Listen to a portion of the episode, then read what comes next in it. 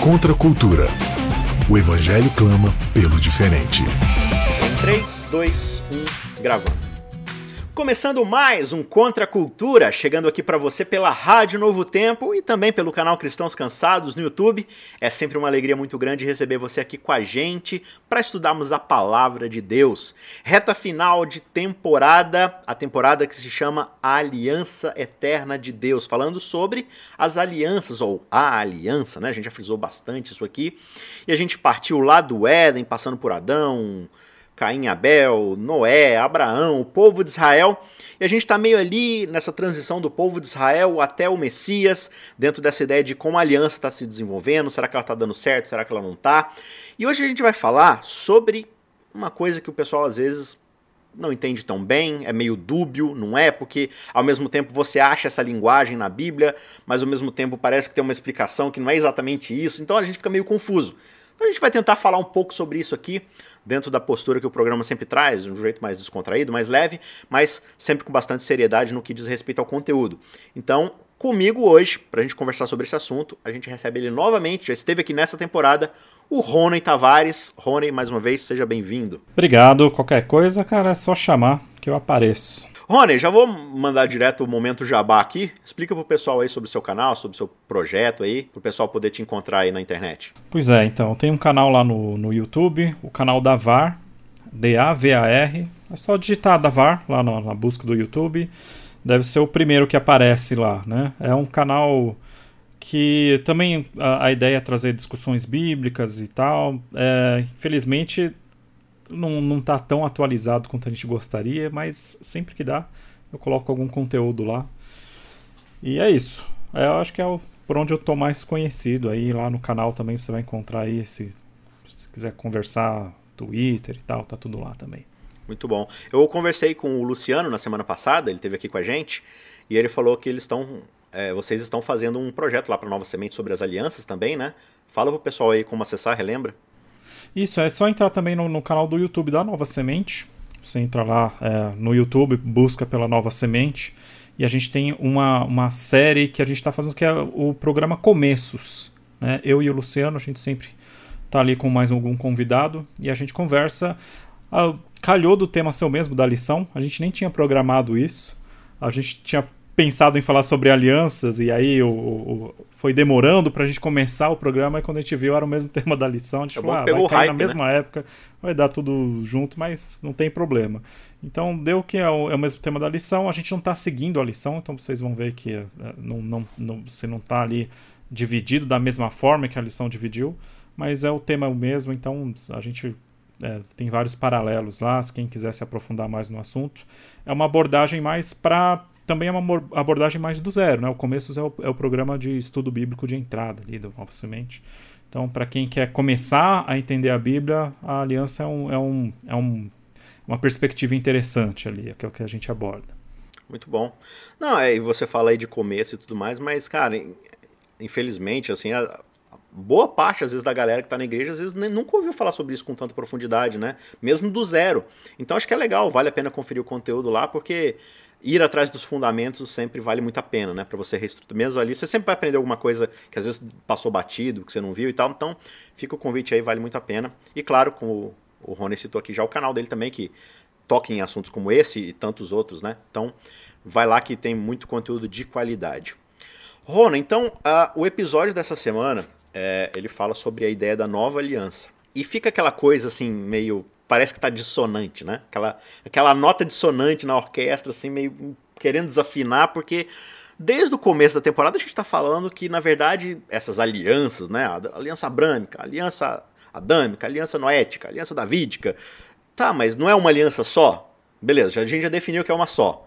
Aí vem a lição e joga na nossa cara que tem uma tal de nova aliança aqui. E não é a lição, na verdade, né? Porque a gente vai ver alguns textos bíblicos aqui. A Bíblia fala de uma nova aliança. Não só ela fala de uma nova aliança, mas já introduzindo um pedacinho aqui, quando a gente vai para Hebreus 8, o verso 6 de Hebreus 8 diz assim: Agora, com efeito, obteve Jesus ministério tanto mais excelente, quanto é ele também mediador de superior aliança. Então ele já está falando aqui que Jesus ele é o mediador de uma aliança melhor. Se é melhor, é porque o que vem antes não é tão bom assim. Porque tem algo melhor. Então você já fica assim, cara, mas como é que eu lido com isso aqui e tal? Além disso, ele ainda fala um negócio aqui que vai doer o coração, porque ele diz assim, olha, porque se aquela primeira aliança tivesse sido sem defeito, de maneira alguma estaria sendo buscado lugar para uma segunda. Então não só ele fala que tem uma melhor, como ele fala que a primeira tinha defeito. Aí você fica assim, cara, como é que eu lido com essa Bíblia? é contraditória demais. Por isso que você não pode levar a Bíblia a sério. Olha tanto de contradição. Fala que é uma aliança só, não sei o que lá, aliança. Agora tá falando que a aliança tinha defeito. E é meio difícil, dói na espinha, porque quem deu a primeira aliança foi Deus. Então o autor de Hebreus está falando aqui pra gente: ah, Deus deu uma aliança defeituosa, problemática. Por isso que agora precisou de Jesus para consertar tudo. Né? Se não fosse Jesus para limpar a barra de Deus, a gente estaria danado até agora, né? Como é que a gente pisa nesse terreno tão escorregadio ali, tão dúbio, como é que a gente começa a entender esse vislumbre do que, que o autor está falando aqui, do que, que a Bíblia inteira fala dentro dessa ideia de uma aliança só, é duas, é nova, é defeituosa? A gente poderia até dizer, não, mas é porque é o Novo Testamento tá puxando a sardinha para o seu próprio lado, então ele está se distanciando é do guerra, Antigo né? Testamento. É está se distanciando do Antigo Testamento, falando, não, a gente aqui é o que vale mesmo, agora tem uma nova aliança. Mas esse mesmo texto de Hebreus, Hebreus 8, né? Depois de, de falar do verso 6 e 7 que você citou, o verso 8 ele cita um texto de Jeremias, a gente já vai entrar nele, falando da nova aliança. Então o que Hebreus está fazendo é citando o Antigo Testamento para amparar a ideia de que tem uma nova aliança, porque a antiga aliança foi invalidada e tal, etc. E tal. Parece bem difícil essa questão, e é uma ideia complexa, tanto que a gente uhum. tem aí o, o livro de Hebreus inteiro explicando na verdade, um dos grandes temas de Hebreus é mostrar como esses elementos daquela antiga aliança, eles nem estavam apontando para eles mesmos. Eles já estavam apontando para a nova aliança. Então, de certa forma, a nova aliança é o que já estava valendo desde a antiga aliança, que a gente também vai discutir aqui, né? É, é, importante a gente, a gente ver esse texto de Hebreus e se confrontar com a maneira que a Bíblia expõe essas coisas, né? Porque se o texto de Hebreus não tivesse dito isso da antiga aliança, não ia ser eu que ia falar. Não, porque aquela aliança tinha um defeito, né? É muito boa essa expressão, né? Se a Bíblia não dizer, não sou eu que vou falar, né? É. Não sou eu que vou tocar nesse assunto, deixa alguém falar primeiro. Se, se não tivesse escrito na Bíblia, alguém falasse, ia ser meio herético, né? A pessoa falar isso. Mas é, é importante a gente ver que tem todo um argumento sendo construído, né? Uhum. O, o, verso não está sendo jogado do nada. Então tem toda uma construção aqui para explicar o porquê, o que, que ele quer dizer com isso, né? O que, que queria dizer aquela antiga aliança, o que, que ele está chamando de antiga aliança e o que, que ele está chamando de nova aliança aqui em Hebreus para colocar essa distância e esses adjetivos, né, na antiga aliança, que é melhor, que é superior, e a, e a antiga que tem defeito, que foi invalidada e assim por diante, né? E o verso 8, citando justamente Jeremias, e a gente já vai para Jeremias daqui a pouco também, mas ele diz: "E de fato, repreendendo-os diz: Aí aqui você precisa entender o contexto de Jeremias, né? A mensagem profética repreendendo aquele povo guardador da tal primeira aliança. Então a voz profética né, de Deus disse: Eis aí vem dias, que firmarei nova aliança com a casa de Israel e com a casa de Judá, não segundo a aliança que fiz com seus pais, no dia em que os tomei pela mão para os conduzir até fora da terra do Egito, pois eles não continuaram na minha aliança e eu não atentei para eles, diz o Senhor. Porque esta é a aliança que firmarei com a casa de Israel depois daqueles dias, diz o Senhor. Na sua mente imprimirei as minhas leis, também sobre o seu coração as inscreverei, e eu serei o seu Deus, e eles serão o meu povo. E aí o capítulo termina ainda dizendo: quando ele diz nova, torna a primeira antiquada. Né? E aquilo que está antiquado, envelhecido, está prestes a desaparecer. Aí já termina a, a pá de cal. Né? Então, ó, eu estou falando isso mesmo. É, ela é antiquada e o que é antiquado é velho, e o que é velho, a gente está com o pé na cova, a gente termina de empurrar e joga areia em cima. Só que aqui a gente já vê algumas dicas de linguagem aqui do que está acontecendo e do que é essa repreensão, né?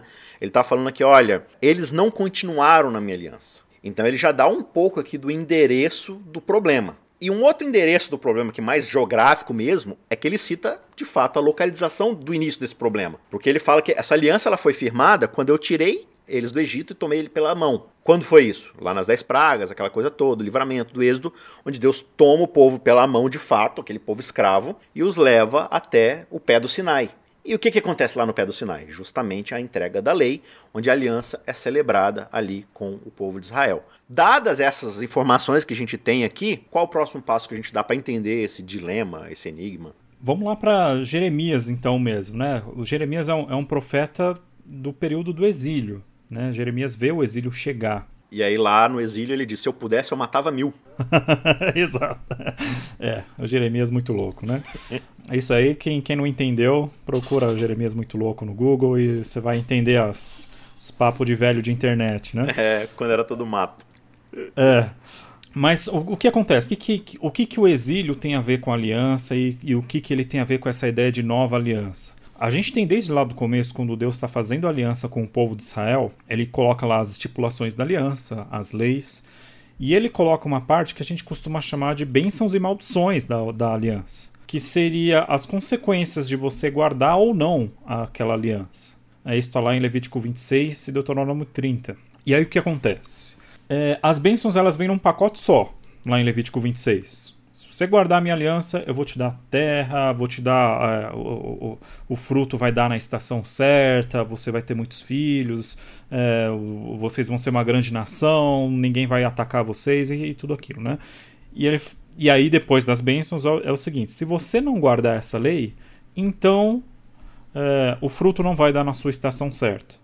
Mas se você continuar não guardando essa lei, então suas mulheres não terão filhos e tal, e assim por diante. Eu, eu tô citando aqui de cabeça, pode não ser exatamente essas as bênçãos e as Mas maldições. a ideia básica é essa. A ideia básica é essa. Na verdade, as, as maldições, elas são só a inversão da bênção, a ausência Sim. da bênção, né? Se a bênção é eu vou te dar saúde, a maldição é que você não vai ter saúde, você vai ter doença. É Deus retirando a sua proteção, a sua a sua a sua, é, a sua a sua mão sobre o povo. Basicamente, o que está sendo citado ali é, de novo, o exílio do Éden. Porque lá no Éden, de novo, voltando para o início da aliança, qual que é o, o desdobramento triplo da aliança? A bênção divina, e dentro dessa bênção divina, a habilidade de se multiplicar, de encher toda a terra, e cuidar da terra, administrar ali o, né, o fruto da terra, aquela coisa toda. Exílio do Éden. Uhum. Olha, Uh, o parto agora vai ser com muita dor, vai ser difícil, né? Um vai tentar dominar o outro pelo desejo, pela força. O, o, trabalho vai ser muito difícil, a terra não vai dar seu fruto direito, você vai ter que suar muito para poder, né? Tudo isso por quê? Porque você se afastou da minha bênção. Então aqui parece que ele tá falando assim: olha, se você voltar a me obedecer, se você entrar de novo naquilo que Adão foi criado para fazer, se você voltar pro propósito original do Éden, o que vai ter de bênção para você? O que eu prometi lá no Éden. Agora, se você desobedecer, tudo vai continuar do jeito que tá. É, é basicamente isso, né? Porque uhum. essas maldições já estão lá no Éden, na, na, queda do Éden, né? A, o Exato, problema do é, fruto, é. o problema da, da prosperidade, da, da, descendência, da terra, aquela coisa toda, né? As inimizades e tudo mais. Então, assim, ó, eu vou consertar esse problema se você for fiel. Se você não for fiel, as coisas vão continuar do jeito que tá. Encare como uma maldição se quiser, uhum. né? E, e é importante também mencionar aqui, quando a gente fala dessas passagens, que não necessariamente todas aquelas bênçãos e maldições são aplicáveis no nosso contexto hoje, né? A gente está falando de um povo que era peregrino no meio do deserto, que estava andando para entrar em uma terra. A gente pode pegar a ideia geral, andar nos caminhos de Deus, isso é uma grande bênção. E que uma ideia bem interessante é que quando acontece alguma, algum problema, quando vem alguma uma consequência daquilo que você fez de, de, de errado e tal, o objetivo é sempre o retorno. Deus não está assim doido para dar um monte de maldição em cima do povo. Não, vou dar um pouquinho. Se ele continuar, eu dou mais um pouquinho, porque o objetivo é sempre o retorno, né? Então, em, em, linhas gerais, são essas lições que a gente tira, mas não necessariamente se você não quebrar uma lei da Bíblia, você vai plantar e não vai colher, né? Toda a função de Israel ali, dentro do propósito da aliança, da benção ali, do sacerdócio e tal, são todas implicações que você tem que entender dentro do contexto do que é justamente o que a gente está estudando aqui em toda isso. essa temporada. Mas o, o, importante aqui é que isso tem a ver com Jeremias, né? Com Jeremias 31 que a gente está falando. É, o, o que acontece é, a última das maldições é o exílio. Então, depois que o povo se distanciasse o máximo possível de Deus, quebrasse a aliança, é, pisoteasse a aliança, quebrou, já não tem, já passaram todos os limites, é, e mesmo sofrendo todas as consequências, eles ainda continuaram, insistiram. Então, a, a aliança está absolutamente invalidada.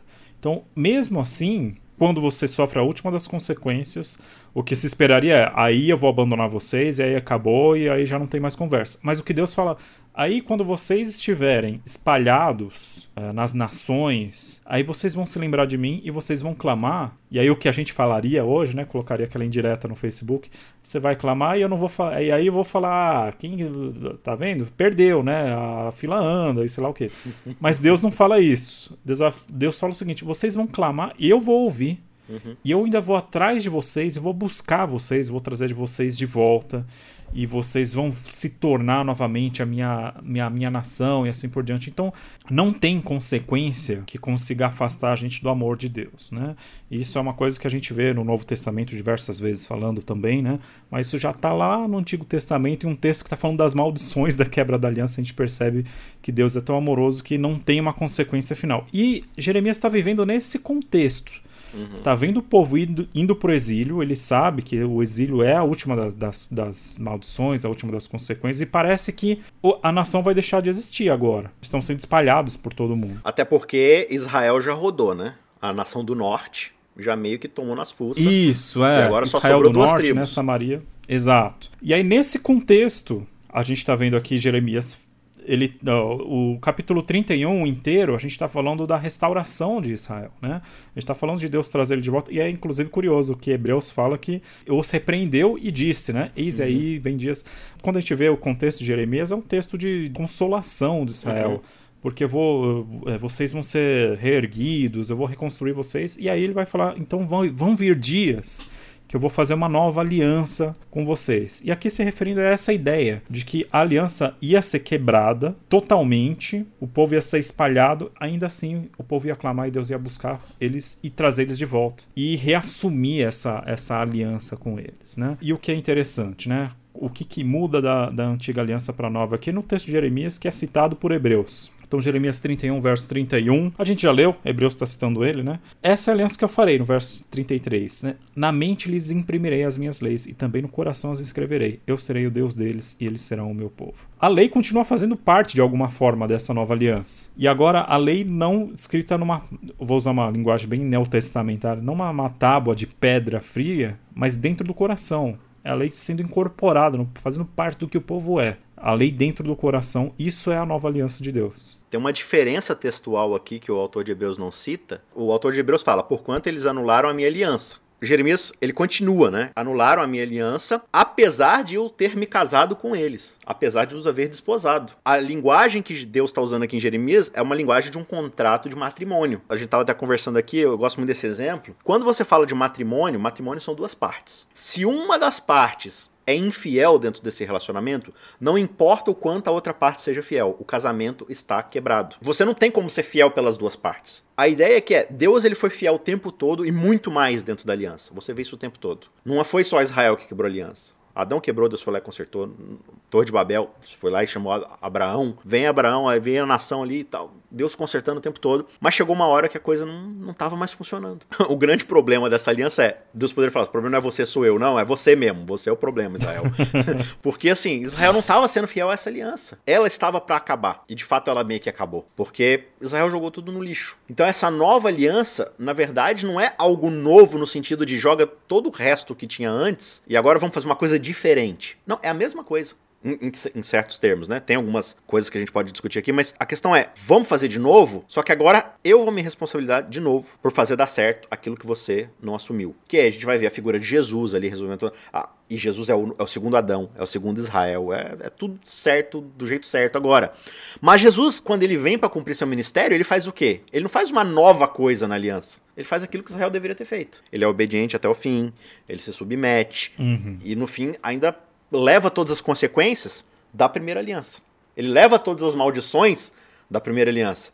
Porque agora ele recebe em si todas essas maldições, e Israel, e o novo Israel, fica com todo o bônus, toda tudo aquilo que poderia vir de bom do cumprimento da aliança por causa de Cristo vai para Israel e para o novo Israel, que é todos aqueles que agora aceitam Jesus. E o próprio Jesus recebe em si todas as maldições, né? Só que você começa a perceber, e aí acho que foi com você mesmo que a gente gravou aqui a parte de Abraão, né? Fala assim, não, mas na nova aliança é Deus que assume o ônus. Na nova aliança é Jesus que morre, é Jesus que recebe a maldição. Mas a gente não viu lá quando Abraão vai fazer uma aliança com Deus, na frente de um, de um sacrifício, e aí abre os animais no meio, e aí só Deus passa. Cara, é, é, se você observa qualquer aliança. Ah, vamos para Adão. Então, Adão, vai vir um descendente aí que vai pisar a cabeça da serpente. E ao pisar a cabeça da serpente, ele vai também tomar um, uma ferida mortal. Ele vai ter que morrer para poder matar a serpente.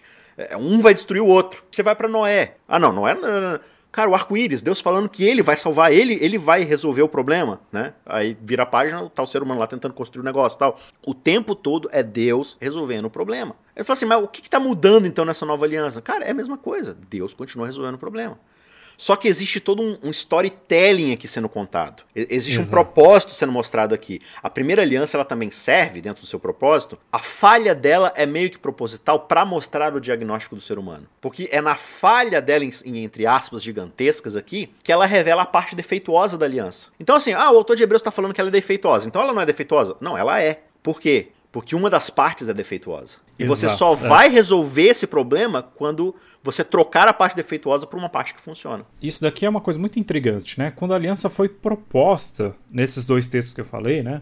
Lá em Levítico 26, Deuteronômio 30 e tal, a ideia de que o povo ia quebrar todos os elementos da aliança, isso já estava posto na mesa. Não era uma coisa que Deus não previa, e até o povo deveria prever, porque Deus falou para o povo que isso ia acontecer. né? É interessante a gente ver que essas alianças que Deus propõe, né? essa grande aliança, essa antiga aliança, essa primeira aliança, ela vai sendo construída já com essa expectativa ela está sendo construída. É como se você casasse, voltando para a ideia do casamento, né? Uhum. Que também é uma ideia que a Bíblia mesmo recorrentemente faz essa, essa comparação. Como se você estivesse casando com alguém e falando, ah, então, tô casando com você, mas quando você me trair daquele jeito, daquela vez, com aquela pessoa, então eu vou fazer assim, assim, assado, e a gente vai voltar a ficar junto. Mas peraí, você está casando, já está sabendo que a pessoa vai te trair.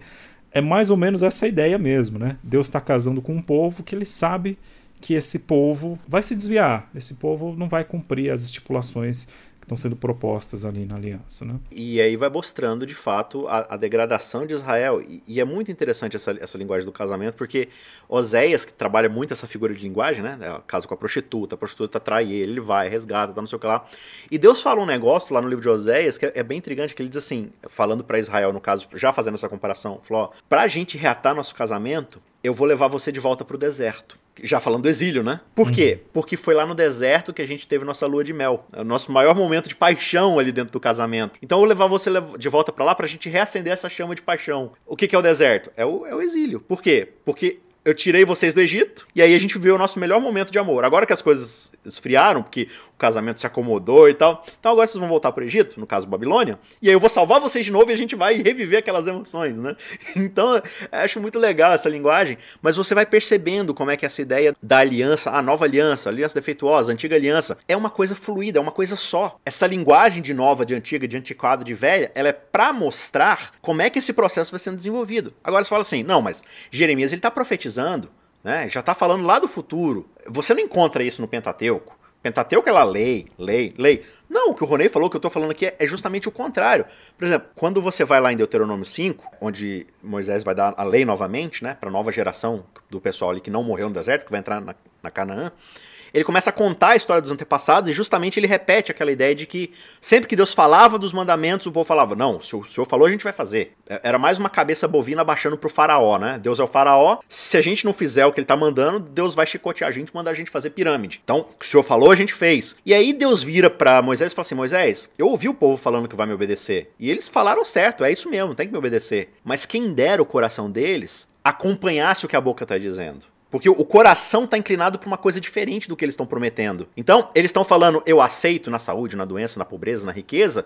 Mas, cara, no capítulo seguinte, os caras já estão lá tendo casozinho no Tinder com um ídolo de ouro de um bezerro, né? Tipo, nem esperou o, o lençol da lua de mel esfriar, os caras já estão traindo, né? Então o coração deles está completamente desvencilhado. Então, ah, isso é antiga aliança. Só que aí você vai pro final do livro, que é o capítulo 30, e aí você vê, igual você falou, né? Deus já estava prevendo que o povo ia fazer besteira, né? E você começa a ler o capítulo 30, é Deus te falando assim, ó, não façam essas coisas para vocês não irem pro exílio, tá? Não façam. Aí quando vocês estiverem lá no exílio, Exato, começa assim já, né? Ó, não é para vocês fazerem, porque senão vocês vão para lá. Aí quando vocês estiverem lá, eu acho muito engraçado essa linguagem. Só que ele fala: Eu vou buscar vocês e trazer vocês de volta para a terra que eu prometi. E aí ele faz uma promessa no verso 6: O Senhor teu Deus circuncidará o teu coração e o coração de tua descendência, para amares o Senhor teu Deus de todo o coração e de toda a tua alma, para que vivas. Cara, que linguagem é essa daqui? Não é a linguagem de Jeremias? Não é a linguagem Não lá é. de Hebreus? Um novo coração, uhum. um coração que conhece o Senhor, que lhe obedece por amor. Então, você já vê essa linguagem da nova aliança na antiga aliança.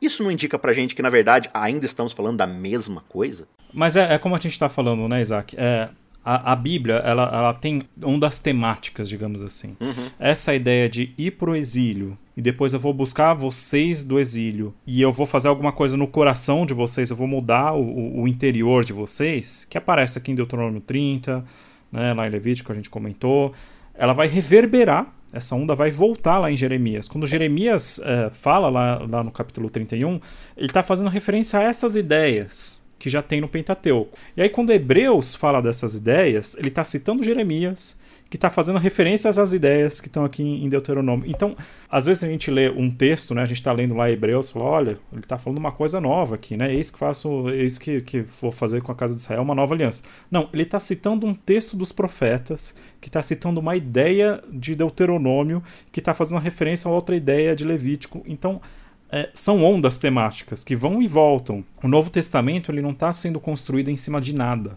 O Novo Testamento está sendo construído sobre uma base de, uma, de, de, de toda uma literatura bíblica de, de, muitos séculos. Né? É importante a gente ver isso. O, o, o Novo Testamento ele não está só se auto-elogiando quando ele fala, não, vai ter uma nova aliança, está aqui o Novo Testamento, a gente inventou agora, é Jesus. Não, isso é uma coisa que já está sendo anunciada há muito tempo atrás. Né? Se você for pensar, não, mas a nova aliança é sobre Jesus. Não tem nada a ver com a primeira aliança. Tá, mas uma das primeiras cláusulas que você vê na primeira aliança aliança, Gênesis 3,15. Né? Então, assim, tá lá, sempre esteve lá essa cláusula. Exato, na verdade é a, é a antiga aliança que já tinha a ver com Jesus. Esse é o ponto. É. Né? É, tem tem um, um, texto, é uma, uma questão mais linguística, mais técnica, mas eu acho muito interessante como é colocado lá em Daniel capítulo 9. Daniel capítulo 9 é, um, é uma profecia que fala da, da, vinda do Messias, né? O Mashiach Nagid, o Messias príncipe e tal, e fala que esse Messias ia morrer. E fala quando ele ia morrer, falar da, das 70 semanas e tal. E o que é interessante é que ele fala que esse Messias ia ser morto, né? E a, a, linguagem que é usada é uma linguagem de aliança, Karat Mashiach, ele vai ser cortado. E aí, quem não entendeu a referência, vê lá o episódio que a gente falou de Abraão, né? Então a ideia de aliança, o verbo que é usado quando se faz uma aliança é vamos cortar uma aliança, porque tem a ideia dos animais partidos e tal. Ele vai ser cortado. Na, nas nossas traduções normalmente está escrito ele vai fazer uma aliança com muitos. Mas literalmente o texto de Daniel está falando assim: ele vai reforçar a aliança com muitos, né? É, vai, vem do, do, do verbo é, é, gabor, né? Gabar, de, de tornar forte, né?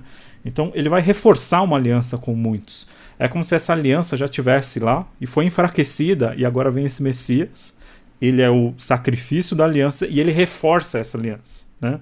Então é, a gente vê é, o Antigo Testamento falando já de Cristo lá em Daniel e já falando da ideia de aliança sendo reforçada através do sacrifício de Jesus. Então, a antiga aliança, essa aliança que tinha um defeito, o defeito é o povo, o defeito somos nós, né? Nós somos a parte que quebra a aliança. Essa antiga aliança, na verdade, ela já está se apoiando na ideia de que ela vai ser reforçada depois. Ela vai ser aperfeiçoada, vai ser levada à perfeição depois com, com a vinda de Jesus. Né? Perfeito. É, então, no fim das contas, na antiga aliança a gente é salvo pelas obras e pela guarda da lei, e na nova a gente é salvo por Cristo, pela graça. Né? É, é, só que não, né? é, a gente já, já viu, né? Tem, no Antigo Testamento fala diversas vezes sobre você simplesmente guardar a lei. É, não é isso que Deus quer. É, o primeiro capítulo de Isaías é um capítulo que é uma pancada no povo. Falando, oh, vocês estão aí guardando a lei e tal. E eu não estou nem ouvindo a oração de vocês, porque vocês não estão fazendo o mais básico da lei, que é amparar os pobres, que é cuidar da, da viúva, dos órfãos, é, é, ter misericórdia, né? Misericórdia quero e não sacrifícios. Jesus cita isso é um texto de Oséias. Então, desde o Antigo Testamento a gente já vê que o que Deus quer é uma transformação do interior, do coração, né? E, se a gente for ver a lei do ponto de vista ainda dos sacrifícios, né? A gente tem volta para Hebreus aqui, no capítulo 10, é, um texto que eu acho que, que, que põe vários pingos nos is aqui. Que é Hebreus 10, é, ele está falando que essa aliança era defeituosa e tal, que é, ele retoma aquela ideia do capítulo 8, e lá no verso 4 ele vai dizer: é impossível que o sangue de touros e bodes remova pecados. Quer dizer, já a antiga aliança não dependia desses sacrifícios de verdade. Esses sacrifícios eram símbolos, porque eles em si não tinham poder para perdoar pecados eles já dependiam de algo que realmente perdoasse os pecados, né? Então, quando a gente vê a antiga aliança, ela já esperava, já tinha expectativa da nova aliança. A antiga aliança, na verdade, ela é a nova aliança. A nova aliança é o que salvava o israelita lá. Quando o antigo israelita confessava seu pecado lá, pondo a mão na cabeça do, do, do, do bode, do cordeiro, do bezerro, na verdade ele não estava sendo perdoado por causa do sangue dos bodes e cordeiros, mas por causa do sangue de Cristo, que viria muito tempo depois. E nem ele ainda entendia todo esse quadro. Né? Então, no fim das contas, assim, a, a, primeira aliança não funcionou porque ela não tinha Cristo. Mas ela funcionou por causa de Cristo. então, é, é, isso. Tipo assim, sempre esteve dentro do contrato que Cristo resolveria o problema. Só que a história vai acompanhando o amadurecimento dessa ideia dentro da própria história da humanidade. No fim das contas, a história da aliança é a história da humanidade. É a história de Adão, é a história de Israel, é a minha e a sua história. Né? Então, esse convite para essa nova aliança é o convite que Deus fez para Adão. É um convite de restauração, de retorno ao Éden, retorno a uma submissão à vontade de Deus, que é uma vontade perfeita que você vê lá na criação, na, tudo que a gente viu aqui no comecinho, onde deu errado, simplesmente é todo o caminho que está sendo contado de como nós vamos voltar lá para trás. E Cristo sempre esteve dentro desse roteiro. Né? Uma cruz sempre houve desde a fundação dos séculos, desde sempre, sempre esteve nos planos de Deus resolver o problema por intermédio do seu filho. Só que a história foi se desenvolvendo, ela foi ganhando corpo para o nosso entendimento, para o entendimento de todas as pessoas, do universo inteiro. Né? Então, não existe essa dicotomia. No fim das contas, tudo se resume ao que Cristo fez por intermédio do seu sacrifício, do seu ministério e tudo mais. No fim das contas, é ele que resolve o nosso problema. E essa história, ela tem uma introdução, ela tem um desenvolvimento e graças a Deus ela vai ter um fim maravilhoso. É por causa dele. Então, que você possa, mais uma vez, depender desse Cristo, deixar que o Espírito Santo transforme seu coração para receber esse coração prometido aqui. Um coração inclinado a obedecer a Deus, a ter amizade com Ele, para ser regenerado como seu filho. Mais uma vez. Rony, obrigado pela sua presença, obrigado pela conversa. Obrigado e obrigado também pela conversa. É sempre bom conversar aí, principalmente sobre Bíblia, né? Ah, é maravilhoso. Muito bom, então essa conversa continua na semana que vem. Eu espero você aqui mais uma vez. Até lá. Ajude o Cristãos Cansados a continuar produzindo conteúdo cristão gratuito e de qualidade. Você pode fazer uma doação única usando o QR Code do PicPay ou pelo site apoia.se barra cansados, fazendo contribuições mensais de qualquer valor. Os links estão na descrição.